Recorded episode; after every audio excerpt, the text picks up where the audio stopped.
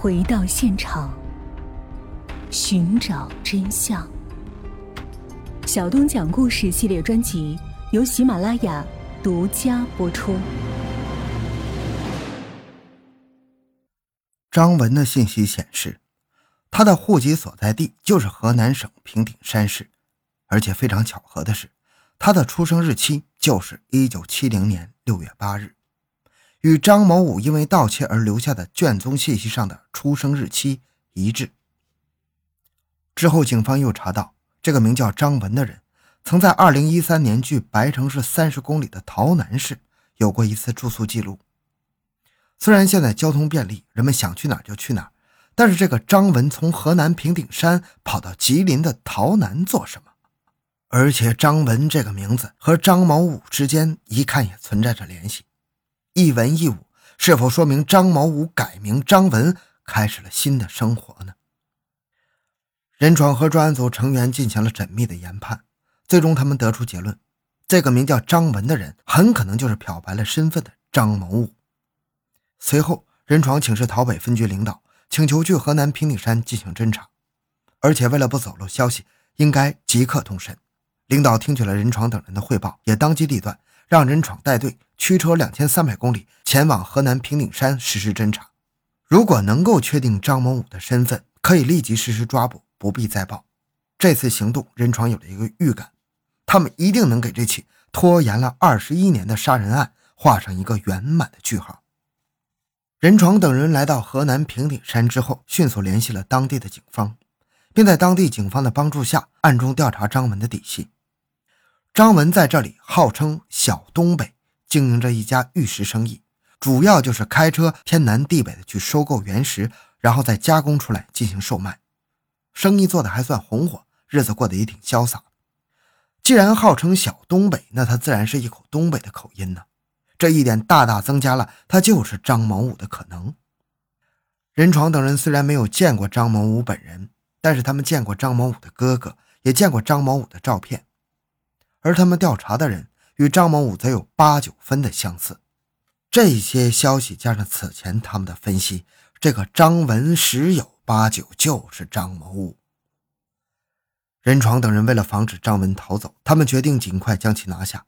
然而就在专案组准备收网的时候，张文却驾车离开了平顶山。这个举动让众人心中一惊啊！难道他察觉到有人在调查他，还是说有什么人与他通风报信呢？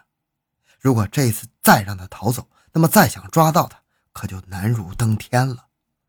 任闯等人对张文的行动进行了大量的分析，他们认为己方的行动只有少数几个人知道，不可能有人给他通风报信。至于在调查中被发现，这种可能性也极低，因为众人很少在张文面前出现，即便出现，对张文来说也只是一个路人而已。于是专案组决定以静制动。等待张文的下一步的行动。随后，专案组发现，张文此行是去河南省的鹤壁市，他的玉石生意做得很广，在这里也有他的关系。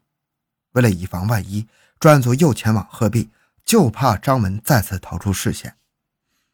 不过，当专案组赶到鹤壁的时候，他们又扑了一个空。原来，张文的生意已经谈完了，又驾车回平顶山了。专案组听到这里。只能大呼好事多磨呀！于是又不顾往返两百多公里的艰难山路，返回了平顶山。这次他们直接住宿在了张文所居住的小区附近，监视着张文的一举一动。专案组成员看着追捕二十一年的凶手就在眼前，他们十分激动啊！不过越是这种时候，越要冷静沉着，避免出现任何的失误。任闯等人分析。张文所居住的小区是在市中心，人口非常多，人来人往，一个不慎就会被他逃脱掉。随后，他们在这里蹲守了两个昼夜，将附近的地形环境完全摸透，又制定了一个完美的抓捕计划，这才开始正式抓捕行动。这天下午，火热的太阳炙烤着大地，街上很难见到有人停留。专案组找了一个当地的手机号，然后以小区路面进行翻修，张文的车子需要挪动为由，让张文下来挪车。张文接到电话，没有察觉到异常，只是说知道了，便挂了电话。随后就是漫长的等待。其实并没有很长的时间，对于专案组的众人而言，每一秒都十分的难熬啊。在太阳的炙烤下，人们的汗水顺着脸颊流淌，但众人却顾不上擦一下，因为他们的目光都牢牢盯在了单元楼的门口。不知过了多久，终于从单元楼上下了一个男子，他身穿背心短裤，脚上套着拖鞋，大摇大摆地走了下来。此人正是专案组此行的目标张文。张文环视了一下四周，没有看到人。于是他打开车门，准备上车。就在这时，隐藏在一旁的公安人员一拥而上，将毫无防备的张文一举制服。张文并没有反抗。当他听到熟悉的白城话的时候，他就知道自己终于还是等到了这一天。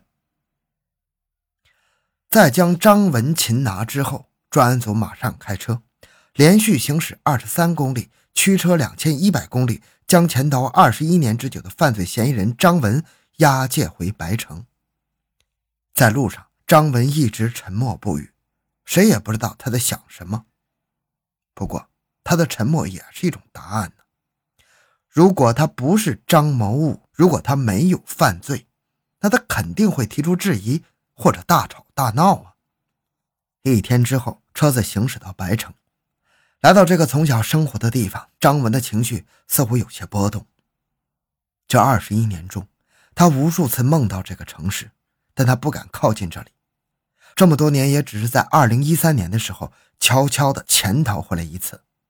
如今他终于回来了，只不过是以犯人的身份回来的。随后，公安机关开始对张文进行审问。张文表现得十分配合，没有任何的狡辩。他承认自己就是张某武，当年杀了人之后就潜逃到河南，过了一段隐姓埋名的生活。不过他不敢使用自己的身份，因为没有身份，在很多事情上都极为不便。因此，他通过各种手段伪造了一个身份，并成功办理了身份证，成了一个操着东北口音的平顶山人。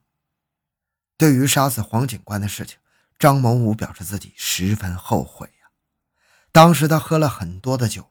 只想要在小弟面前吹嘘，结果下手没轻重，杀死了黄警官。在逃的这二十一年里，他为了不暴露身份，基本不和家里联系，即便有一些联系，也要通过各种隐晦的方式进行。在异地他乡开始新的生活，没有家人和朋友，让他倍感孤单呢。尤其是逢年过节的时候，他都彻夜难眠。后来，在记者对张某武的采访中，他表示自己以为已经隐藏得很深很稳妥了，也与家人割裂得非常干净，但不曾想最后还是被警方识破了。后来，张某武得知自己之所以会暴露，是因为那句“南河山顶文武双全，值此佳节奉送祝愿”的新年贺词，他一声长叹。当时正是春节，他独自一人在异乡，没人管，没人问。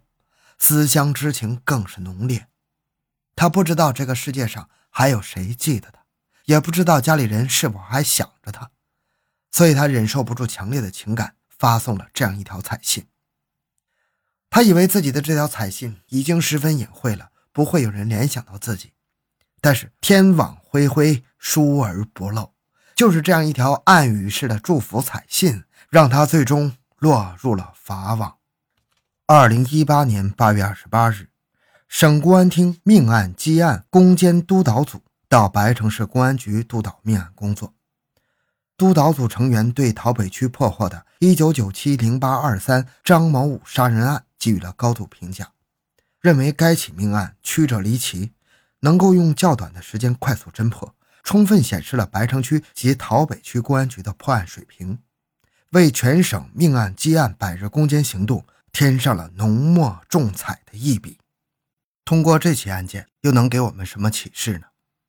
这个案件最值得一提的就是张某武这个人。他出身于一个公务人员家庭，为什么会变成一个社会混混呢？这绝对与家庭的教育脱不了关系。甚至说，他的父亲和哥哥都或多或少的做过一些违法乱纪的行为。他耳濡目染，看着父亲和哥哥利用职权做出了一些超出法律之外的事情。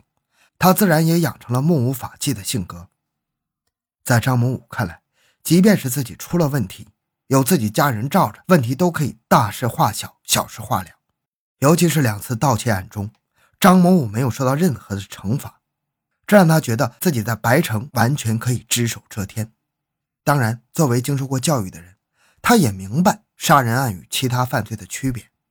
但巧合的是，当天他喝了很多酒，这酒是情绪的催化剂，在酒精的作用下，原本就目无法纪的张某武终于没有控制住自己的行为，最终犯下了滔天罪行。好了，这个案件讲完了。小东的个人微信号六五七六二六六，感谢您的收听，咱们下期再见。